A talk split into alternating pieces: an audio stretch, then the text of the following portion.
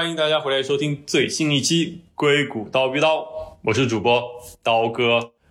这期节目呢，想和大家再聊一聊 ChatGPT。呃，相信大家通过网上的内容，以及如果对本台比较了解的朋友，我之前也录过一期关于 ChatGPT 的内容。大家都可以知道一些 ChatGPT 已经有很多的能力，比如说给你写一篇祝酒词，或者是帮你总结一本书的内容，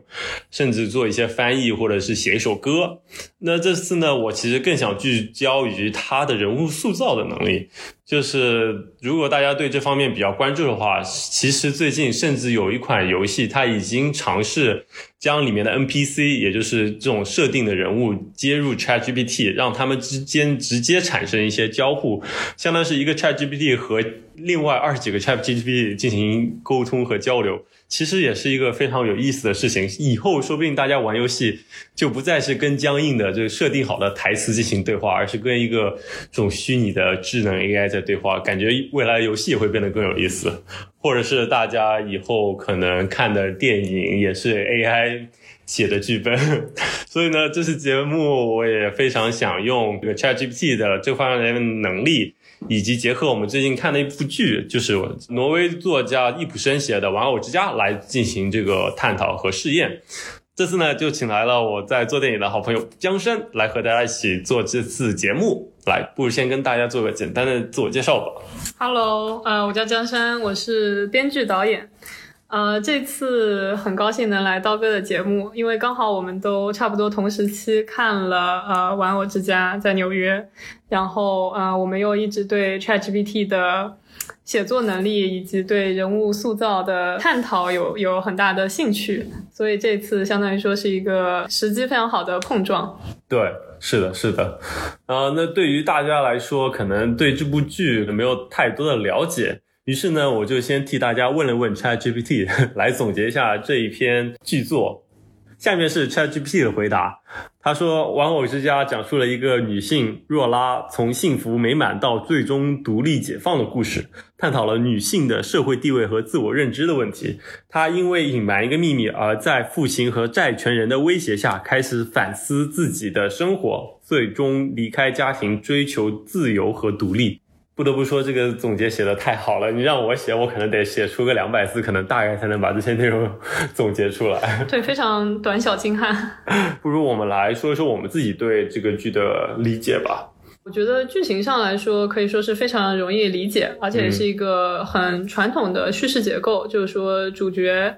诺拉她有一个，她有个秘密，然后她在有这个秘密的情况下呢，她有一个任务就是保守这个秘密，然后以及就是嗯解决这个秘密带来给她带来的麻烦，所以她的人物目标可以说是在不被她丈夫发现的情况下解决掉这个麻烦，然后继续岁月静好的生活。嗯，但是像大家了解的一样，这个最终都不会发生的，要不然的话这就不是一个剧了。嗯。所以我觉得总结来说，呃，《玩偶之家》从剧情结构上来说非常简洁，但是非常的让人容易带入主角以及带入他的困境。嗯，对，的确，在我们现在角度来看，它剧作的结构其实很简单，你刚才一下就概括了。但的确，这毕竟是两百年前的剧作，其实它这个结构也没有什么太大问题。但是，就是最有突破性和大家所关注的，在当年两百年前，没有会有一个女性会脱离自己的家庭，离开自己的丈夫，独立谋生。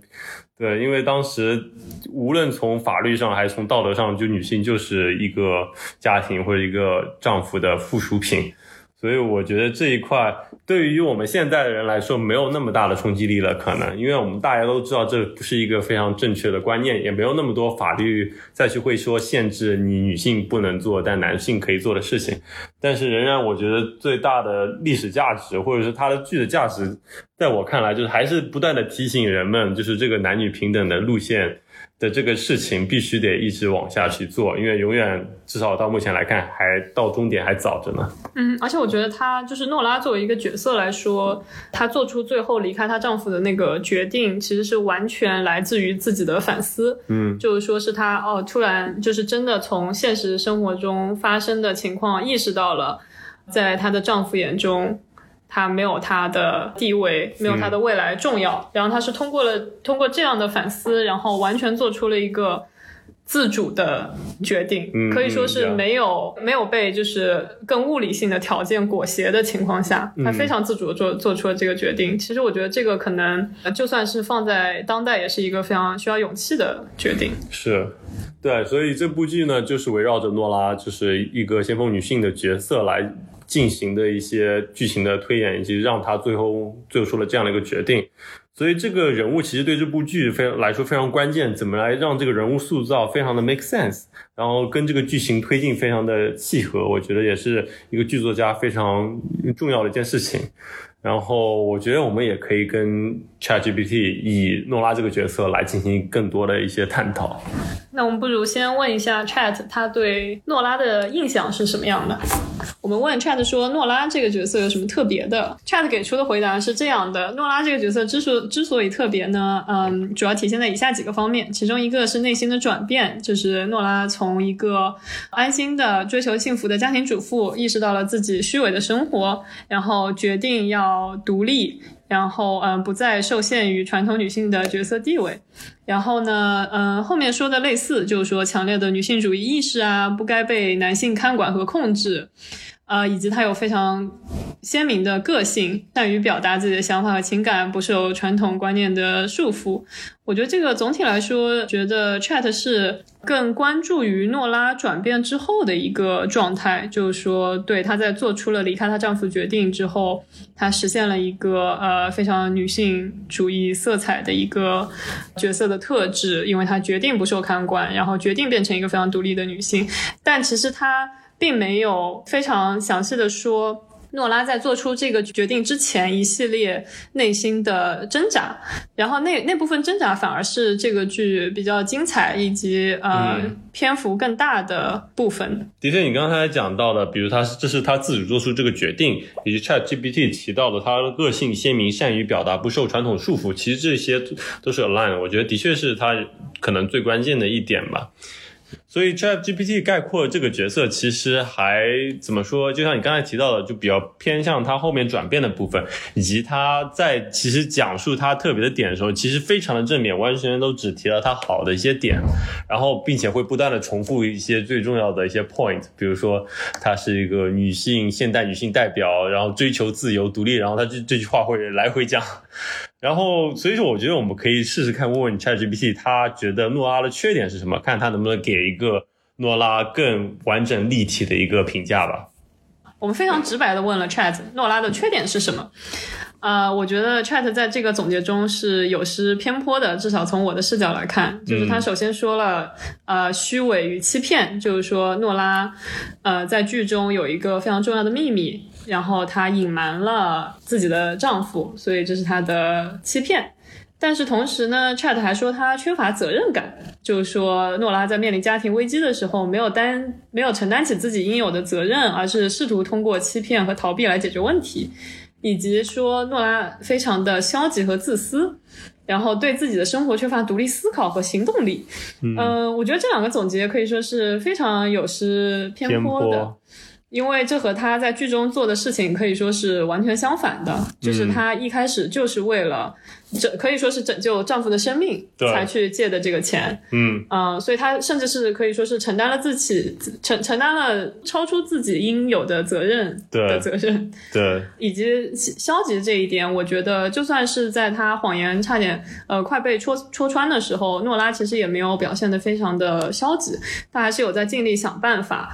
呃，怎么样不让这个谎言泄露，然后影响到他们现有的家庭生活，就算可能从我们现在的视角来看。他的最终目标就是继续隐瞒这个，可能不是最好的解决办法。但我觉得不能说他有在逃避，因为我不觉得他当时的行为非常的消极。我觉得 Chat GPT 这个回答其实还挺像那个丈夫那个角色的。就比如说他说缺乏责任感，这 exactly 就是那个丈夫在最后想挽留诺拉而谴责她用的话。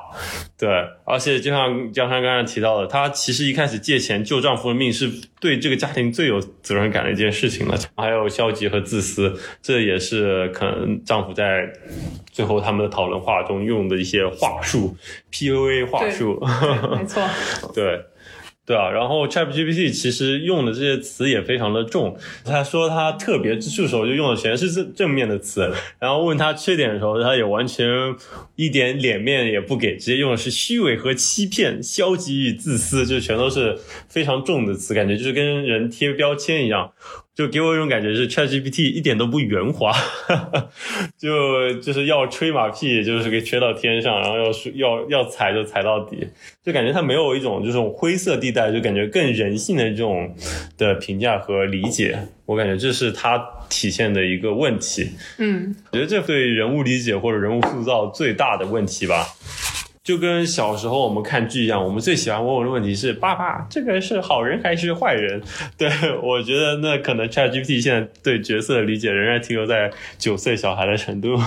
我的理解上，一个角色特别吸引人的地方，不是说他是一个百分之百的好人或者百分之百的坏人，对，反而是他的那个复杂性。嗯嗯，但现在看起来就是 Chat 对。人物的这个呃 complexity，就是这个复杂性的认知是有失有失偏颇的。嗯，我们要不要问一下诺拉的角色复杂在哪里？嗯，也可以。Chat 回答这个问题呢，我觉得呃确实还是回答的不错的。他说诺拉的角色之所以复杂，有一部分是因为她的内心矛盾，就是说一方面她追求自由和独立，想要超越传统女性的角色和地位。另一方面，她也渴望被丈夫和社会所认可和保护。这种内心矛盾使她在追求自由和独立的过程中，也陷入了情感和道德的纠结。嗯，我不知道刀哥是不是完全同意这一点。我觉得讲的挺对的，因为他的确并没有想完全跳脱出现有的社会框架，就是比如说男性作为这个主角能行使一些社会责任，所以他也是暗地里去做了很多事情，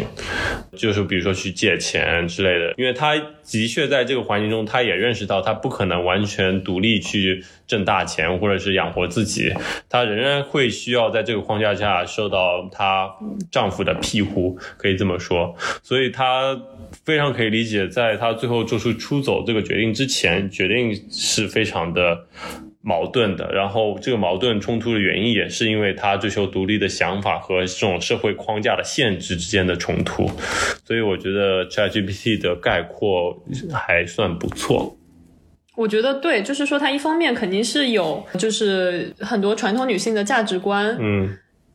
就包括你像她开头其实是呃非常开心的一个状态，就是她和她的丈夫在讨论，就是说呃她对现在他们家境变好了，因为丈夫有了这个升职，他们有能力承担更多花销的时候的喜悦。嗯。呃，我觉得也是非常真实的。嗯，然后其实，在这个之外，同时我觉得，嗯，还有一点是，他的朋友就是克里斯汀来访的时候，他一开始其实是完全没有办法停下来，就是炫耀的，可以说是对对。所以我觉得，呃，这个其实就是很好的展现了他人物的一个复杂性，就是说她是一个呃独立自强的女性，就她她不是她不是凌驾于传统女性价值观之上的一个存在，它还是受这个呃社会框架的一个束缚和裹挟的。但是，嗯，因为因为因为 Chat 说他的一个矛盾是他追求自由和独立，我会在想他真正就是他作为这个人物，他从头到尾的目的就是自由和独立吗？就这个真的是他非常有意识的在追求的一个东西吗？嗯，还是说，我觉得从剧情设置上来看，其实更像是他有点，就是他借钱这个其实像是他不得已的一个行为，对，就是说豁出去了。然后他为了维护这个现有的体系，反而是对，其实是的，对，的确，你我觉得你说的很重要的一点就是，我们可以把它看作一个自由女性的形象去对待，但她当时在剧中的一个设定，并不是说她为了追求自由和独立才去做那些事情。而且的确，我其实有一点觉得这个剧，你要是说的话，最后有一点爽剧的成分在里面。他最后打开了门，走了出去，离家出走，真的独立自由了。但是他没有让我们深刻理解。当然，也是因为现在我们已经跳脱出了当时的社会环境，我们无法理解到他走出这个门之后，他到底意味着什么。这可能对我们来说是一个喜剧。或者是一个非常正能量的一个结局，但其实对于角色来说，他将面临巨大的困难和困境。其实对我们来说是并不知道的，可能对他本身，对于这个人物本身反而是一个悲剧。可想而知，如果是在他当时那种环境下，其实他走出这个门之后，将面临的是非常多的社会的困境。嗯，我觉得从另一方面来说，就是在结尾处，嗯，相当于说诺拉这个角色其实有一个小小的呃独白，就是她对着她丈夫说：“你要意识到，我也是一个 human being。”就是她对应的虽然是人类，但我觉得她说的更像是，就是你要意识到，我是一个独立自主的人，我不是你的附庸品。但我会觉得，就是说，他那样的展现有点像是，好像他突然之间意识到了这件事情，嗯，然后决定离开。但我会觉得说，如果这个角色他是一个从头到尾就有这方面，就是追求自由和独立这方面思考的人的话，嗯，那这个应该是他一直在思考的一个事情，而不是最后他突然之间就是领悟到的一个一个道理。所以我会觉得他结尾处，嗯，给我的感觉是有点象征意义大于实际意义。对啊，但是我觉得，呃，忽略就是说，我们对他这个结尾本身的争议也好，还是说他对结尾，就是作者对结尾这个设计的争议也好，我觉得诺拉作为一个角色，他的性格是非常鲜明的，然后他的形象也是非常深入人心的。所以呢，我们就做了一件事，我们让 Chat 把诺拉作为一个角色放进别的故事里面，对，看他会对这样的故事进行什么样的改写。现现在我就进入到比较有创意的部分了。首先，我们就想说让他把诺拉的故事设计成一个迪士尼公主的故事。也大家知道，迪士尼公主也有那种出逃的故事，但是 ChatGPT 却将诺拉的故事改成了一个非常传统的公主王子故事，就是有国王、有王后，然后在这过程中有各种坚强的勇气，然后还遇到了一个很好的王子，最终有个幸福的结局。就听起来，这的确是一个迪士尼的故事，但是跟诺拉就一一毛钱关系都没有了。对，然后我们又尝试让他写一个白雪公主的故事，他呢就让她变成一个迷失的年轻女子，然后加入了小矮人家族，然后帮助白雪公主一起反叛邪恶的皇后，所以呢，好像也只体现了她有勇气这一点，但是跟她在这个故事中好像。也完全不是说用一个迪士尼的公主故事来替代它，而是把它加入了这个故事中的一部分，也可以说稍微 make sense 一点。那最后呢，我们就说，那如果诺拉就是白雪公主呢？ChatGPT 就回复说，嗯，诺拉将是一个美丽善良的公主，有个邪恶的继母，然后诺拉逃脱了继母的追杀，到了森林深处，和小矮人们一起生活。然后他还甚至怀疑回到宫廷的生活是不是他真的想要的。这个时候，在继母要继续寻找他并攻击他的时候，他最终还是决定为家人和人民挺身而出。在决战之中，他表现出了非凡的勇气和坚定的意志，终于打败了邪恶的继母，并拯救了国王和人民。但是呢，他最终还是选择留在森林中，与小矮人们一起生活。并用他的智慧和勇气维护森林的和平和幸福。那么问题来了，这和白雪公主原作中最大的区别是什么？没有了王子的角色。没错，呃，我觉得甚至前一版本就是当 Chat 把它加入白雪公主，而不是把它。而不是把诺拉变成白雪公主的版本里面，诺拉其实是有点像取代了王子的角色。嗯，她呃变成了白雪公主的一个呃救赎者。嗯，而在最后一版中呢，他干脆就把二者结为一，就不需要王子自己救赎自己。没错，对我觉得 ChatGPT 其实还是能很好抓住这个角色最重要的特点，那就是勇气。但我觉得这也有反而体现了 ChatGPT 最大的缺点，就是它会过度简化所有的事情，除非你问它问的非常的细，它可能才能给你一些复杂的回答。但是你在其他人物塑造方面，它就会进行各种各样的简化。像这里，它仅仅保留了它勇气的一点，完全没有提到，比如说他可能的有的一些缺点，比如说他的欺骗和隐瞒，就是他还是有些撒一些谎，或者是有一些他个人的一些小的问题。这里呢，它全部都没有提到。对，但我又就像我们前面提到，这其实反而是人物塑造方面最最大的一个问题。但是呢，我们不如把它再试着带入到一个更复杂的剧情中，因为可能也是迪士尼公主这个设定让她不得不简化这个剧情的设计。于是我们就决定再问他一个问题，那就是诺拉会对小矮人们撒谎吗？然后他说，在这个创意中，诺拉不会对小矮人撒谎，反而他学会了诚实和坦诚，并与小矮人们建立了真诚的友谊。然后呢，他下面对这个的创意的解释也不是非常的讲得通，所以，嗯，是不是因为这个 ChatGPT 还是经过了一些限制，就不能让它生成一些太多关于欺骗相关的内容？我觉得，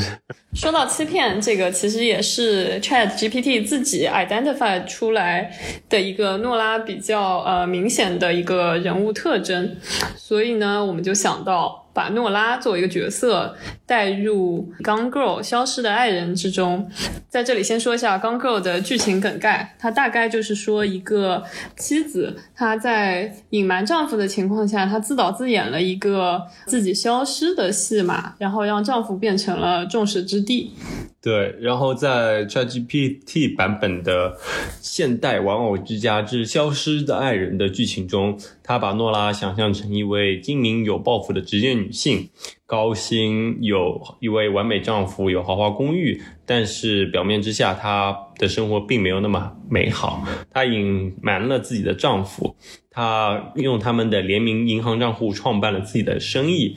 这个生意变得很成功。但他的合伙人要挟他要揭露资金来源的时候，他精心构建的生活开始瓦解。于是，为了保护自己的声誉和婚姻，她想出了一个计划，自导自演自己的失踪，并指控她的丈夫谋杀了她。然后，跟随着警方调查和媒体炒作，他必须在。保持自己完美身份、完美妻子、完美母亲的形象同时，应对一系列的谎言和欺骗。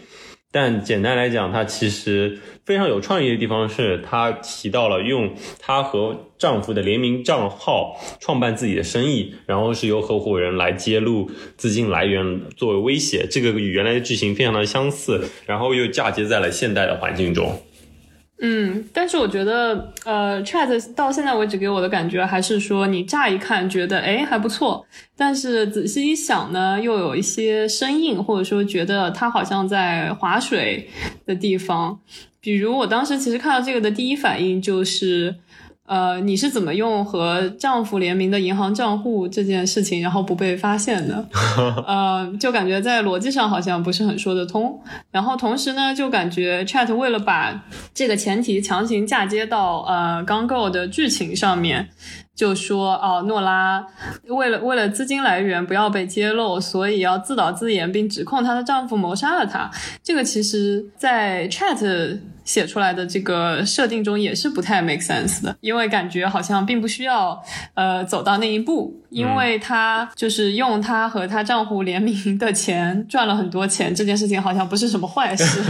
资金来源好像。至少 Chat 也没有说是不合法的，所以好像其实仔细一想，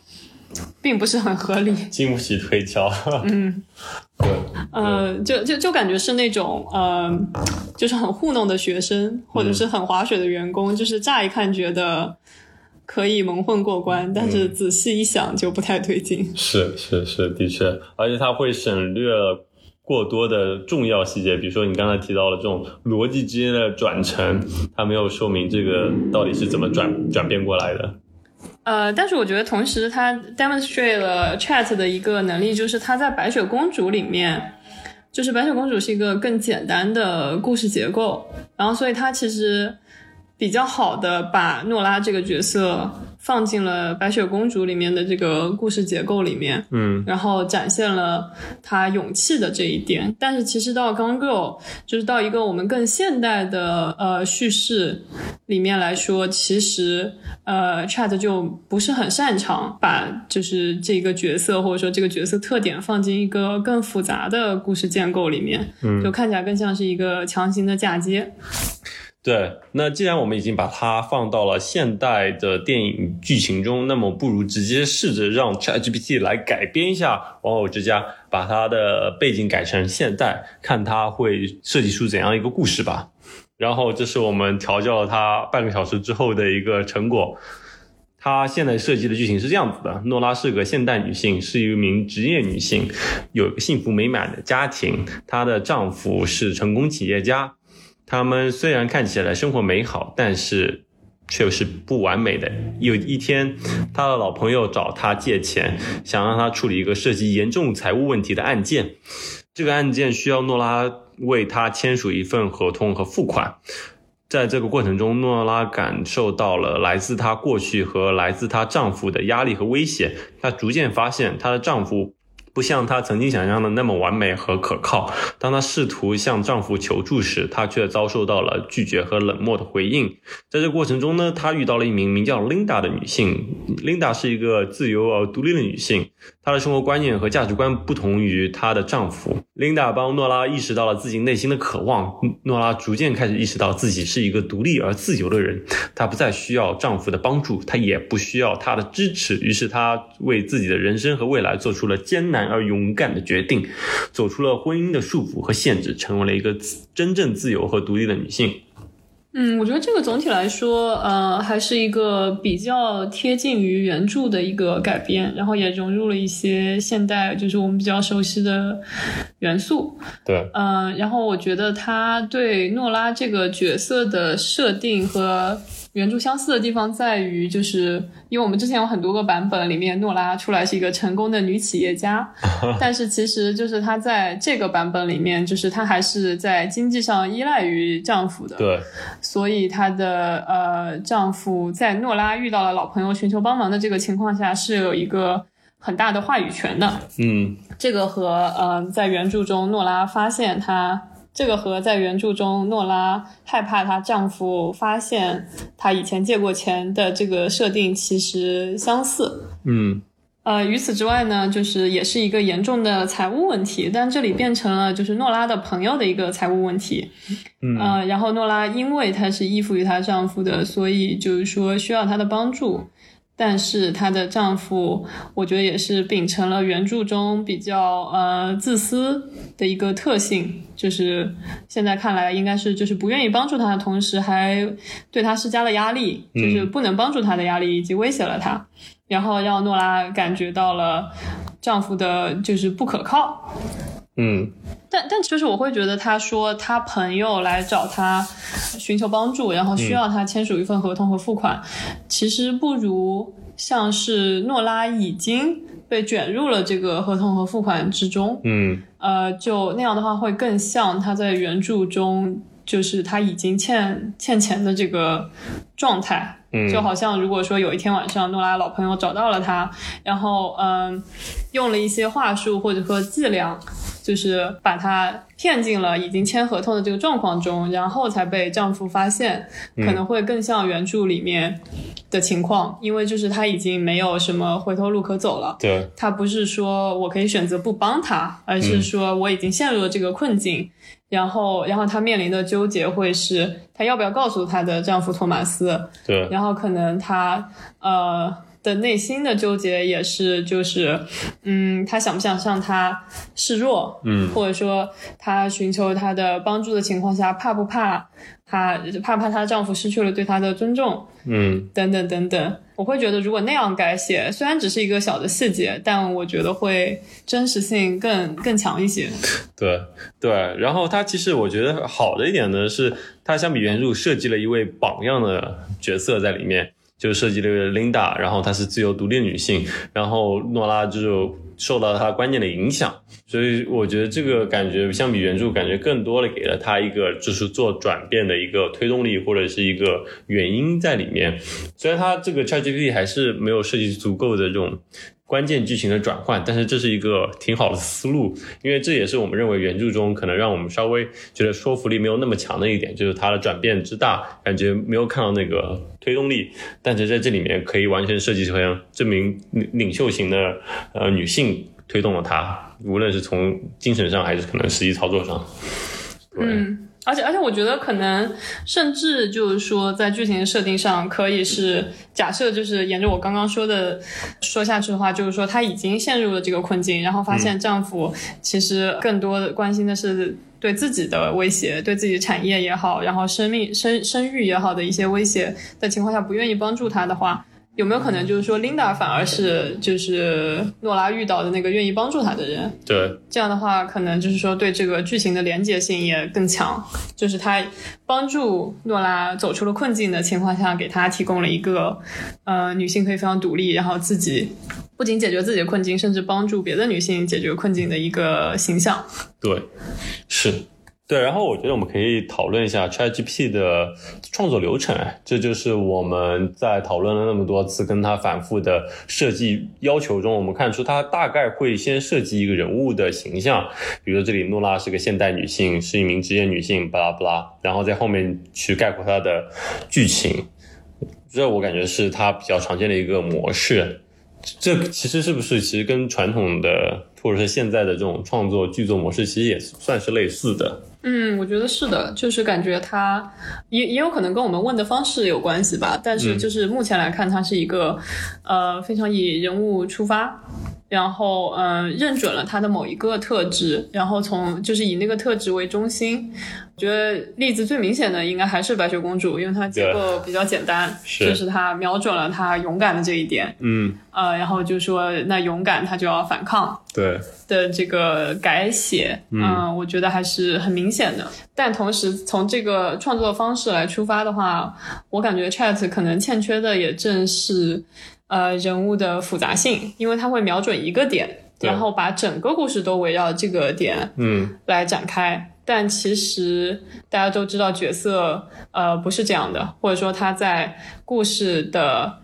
不同节点，其实会有不同的行为，然后也会有不同的想法以及目的。对，我觉得其实给我的感受就是，其实 ChatGPT 非常适合用来写好莱坞的类型片，然后其实人物可能也没有。非常的鲜明，更多的是他这个人物根据这种非常典型的剧本创作模式，遇到困难，比如说老朋友找他签署一个合同，然后他尝试解决困难，找丈夫帮忙，但是又遇到困难，丈夫拒绝了他，于是他又尝试解决困难，找到一位 Linda 的女性作为帮助他，然后最终然后迎迎来了他的结局。让他写类型片的话，应该非常的合适。嗯，我觉得他在结构上还是给了给了非常多的启发的，因为这个结构相对于说，他用非常短的时间，然后创造出了一个就是开头、中间和结尾的一个结构，并且在这个至少在这个简短的版本里面，它是合理的。嗯，对。但是我不知道，比如说对于你来说，你一般的创作流程会是怎么样子的？呃，我我觉得我们就是没有人可以跳出结构，这个是肯定的。所以，所以我觉得，就为什么我觉得它是一个结构上很好的 inspiration。嗯嗯，但我觉得真的要让一个剧本出彩，或者说让一个人物出彩的话，嗯，还是需要人为的加入非常多的元素的。嗯，我觉得就我自己的就是写作的 process 来说，我觉得我会更倾向于。在边写的同时边探索他这个人物，嗯，我觉得这个可能是一个不能说 Chat 缺失的能力，是一个我们很难去呃证实 Chat 有没有的一个能力，嗯，因为那样的话我们就必须让他一直写下去，而不是一个就是概括的形式。把这个故事写出来。对，就相当于说，如果说我自己写大纲，我可能也会，就是我我我觉得我可能写的甚至不如 Chat 好，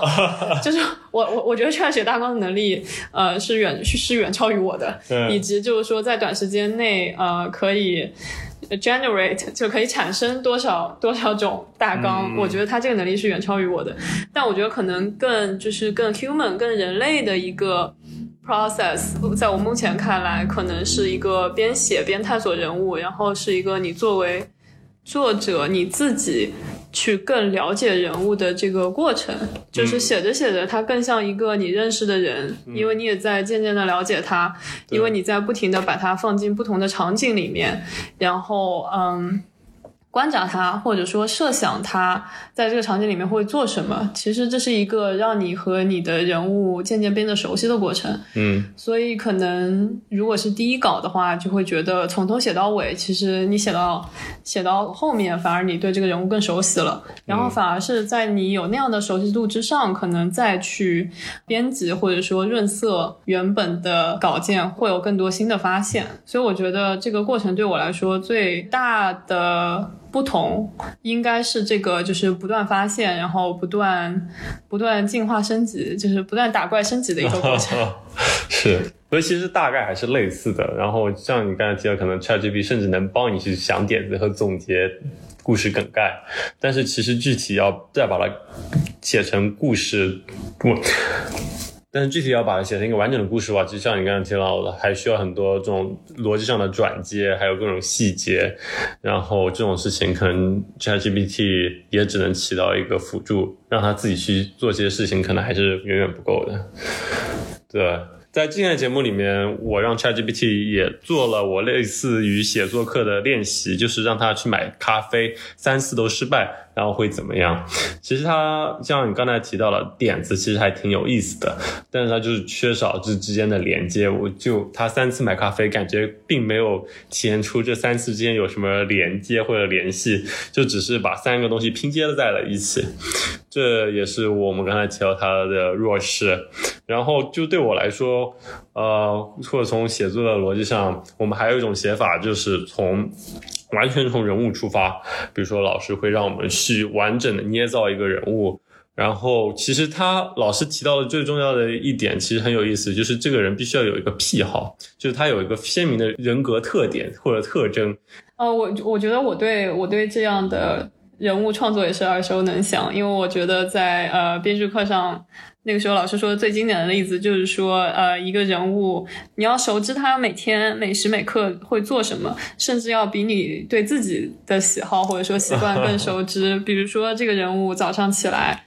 他要吃什么，他如果要吃 cereal，他如果要吃麦片的话，他要吃多少勺。就是甚至是精确到这个程度，然后所以就是一些非常非常具体的一些习惯或者癖好。嗯嗯，对，我觉得一方面是它能让人物立主，另外一方面他这些癖好或者习惯在后面的故事剧情中可能也会被运用到。对，然后我觉得的确 ChatGPT 创造的人物好像都过于的平面，比如他刚才创建这个现代职业女性版本，并没有。提出他哪一个性格特点特别的让人有印象深刻，或者是有没有一个他本真的原初的一个原问题在他面前，或者一直围绕着他，这些感觉都没有体现出来。感觉他更多的是，就像你刚才说的，就是一个概括总结的能力，把这个能能力放在了一个写作上而已。所以他写出来和概括出来内容也会。丢失很多可能对于创作或者呃捏造人物来说最重要的一些事情，比如说刚才说的这种特点、癖好或者语言问题。嗯，而且一般这些感觉都是一些非常具体的事件，但是 Chat 现在看下来是非常擅长说一些更大的话。就比如说，如果你问他诺拉的性格特点是什么，或者说诺拉的呃喜好是什么，他可能就会跟你说他喜欢追求独立。嗯，就是会是这种更大的话。但我觉得怎么说，就是说这个癖好它不是一个，就是说你一定要放到这个剧作。嗯作品里面去的东西，比如说你熟知他，呃，早餐要吃什么这件事情，其实不是一定要说你要在剧里面展现他早上要吃什么。嗯我觉得而是就是说找到他早上一定要吃什么的这件这个习惯和他所对应的一个性格特征，嗯就好像其实，在原著《玩偶之家》中。其实也并没有提到诺拉有什么非常明显的爱好，嗯或者说是癖好或者习惯，嗯其实他建立的更像是他当时的一个生活状态，就是说他有这个还钱的压力，然后以及他们家正在变好。但是我觉得可能我个人并没有那么的同意，就是说你一定要找一个呃非常偏僻的爱好。嗯呃，我觉得除非就是说他对这个剧情是有一些比较比较明显的联系的，或者说这个他这个爱好本身在剧情里面是产生着产生着一些作用的，对，而不是说他每天要早上要吃几片麦片，然后 但是其实其实这个和故事如果本身没有什么关系的话，也不是也不是必须要有的一个一个东西。是的，对。但我们也就是分享一下我们的创作思路嘛。但的确，像刚才提到，比如说我们的创作的想法和思路，其实蛮有个人的想法和风格在里面。但对于 ChatGPT 来说，我们感觉每次问他，他回答的都是一个非常中性、非常统一的一种风格。除非你特别特意要求他进行怎样的改变和改造，感觉是难以体现出他有一个个人风格在里面，或者是能让他帮我们产生我们的个人风格，或者是加入我们个人风格，感觉都是还是比较难的一件事情。嗯，所以我觉得暂时你也不用担心 ChatGPT 会代替你的工作。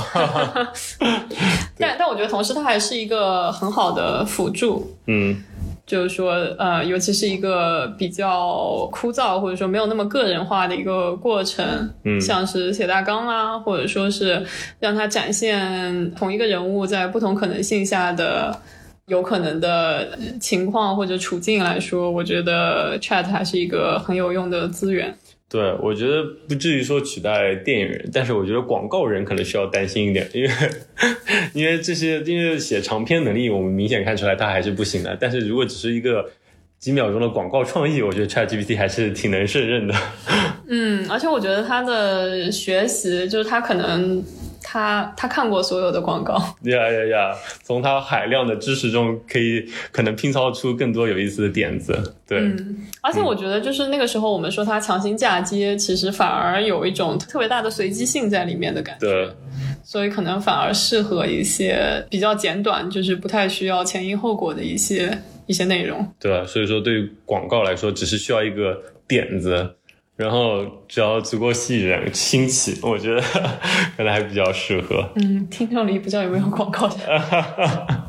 是时候考虑一下利用 ChatGPT 了，不然可能自己要被替代了。对，所以没想到最后这期节目变成了对广告行业的朋友们的一一期警示。对，但是总的来说，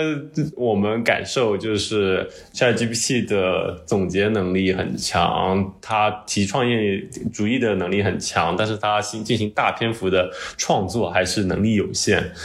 对，然后对于人物塑造方面，它呃经常会是非黑即白的设定，并不能很好体现人性中的灰色地带。对，我觉得，所以江山，我们的嘉宾，天影行业的朋友们不用担心，暂时还是不会被取代的。可以可以，非常 reassuring。对对对，然后说回写作的话，我觉得 Chat 和我们各有各的长处。嗯，所以最好的办法，我觉得这仍然是跟我之前节目提到了，在未来的时代，利用好这些工具，包括 AI，才是能帮助我们在未来能更好的做我们的工作，以及在未来与其他人和其他 AI 的抗争中，来寻得自己的一片存活之地吧。好了，淘淘在催我们。好了，那这期节目也就到这里了，感谢我们嘉宾的到来，感谢感谢，很开心。也非常感谢大家的收听。那么我们就跟大家说再见吧，拜拜。拜拜。